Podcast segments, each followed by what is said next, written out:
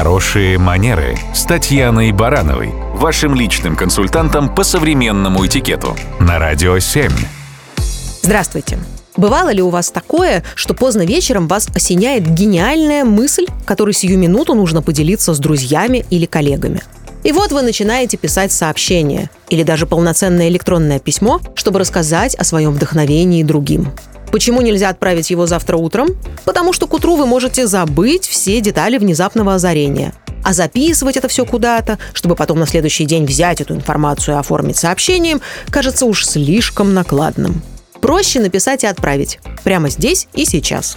Такой ход мыслей понятен, но с точки зрения уважения не слишком эффективен. Дело в том, что своим поздним сообщением вы можете помешать или даже разбудить другого человека – Вряд ли он обрадуется и в отличном расположении духа сразу же приступит к изучению вашего сообщения. Разве этого вы хотели, когда делились гениальной мыслью? Как же тогда поступить? Есть простой и очень комфортный выход из положения. Функция отложенной отправки сообщений. Она есть в некоторых мессенджерах и фактически во всех почтовых клиентах.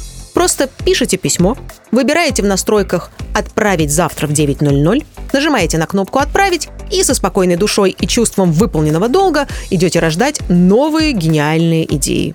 Теперь вас не тяготит мысль о том, что завтра с утра надо не забыть отправить сообщение, и теперь вы точно никому не доставите неудобств. Это же касается и ситуаций, когда вы с получателем сообщения находитесь в разных часовых поясах. Из уважения к нему можно учесть разницу во времени и установить тот момент отправки сообщения, который будет удобен именно ему. Ведь в процессе коммуникации забота о визави не менее важна, чем забота о себе. Это и есть хорошие манеры. Радио 7.